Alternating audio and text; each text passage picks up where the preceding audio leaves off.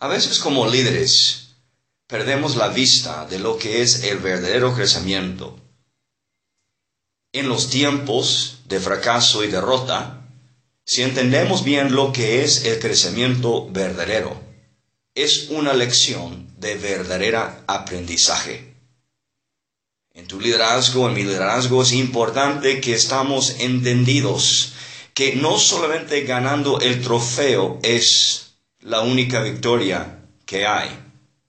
Una gran victoria en la vida de un líder es si él puede aprender en el fracaso.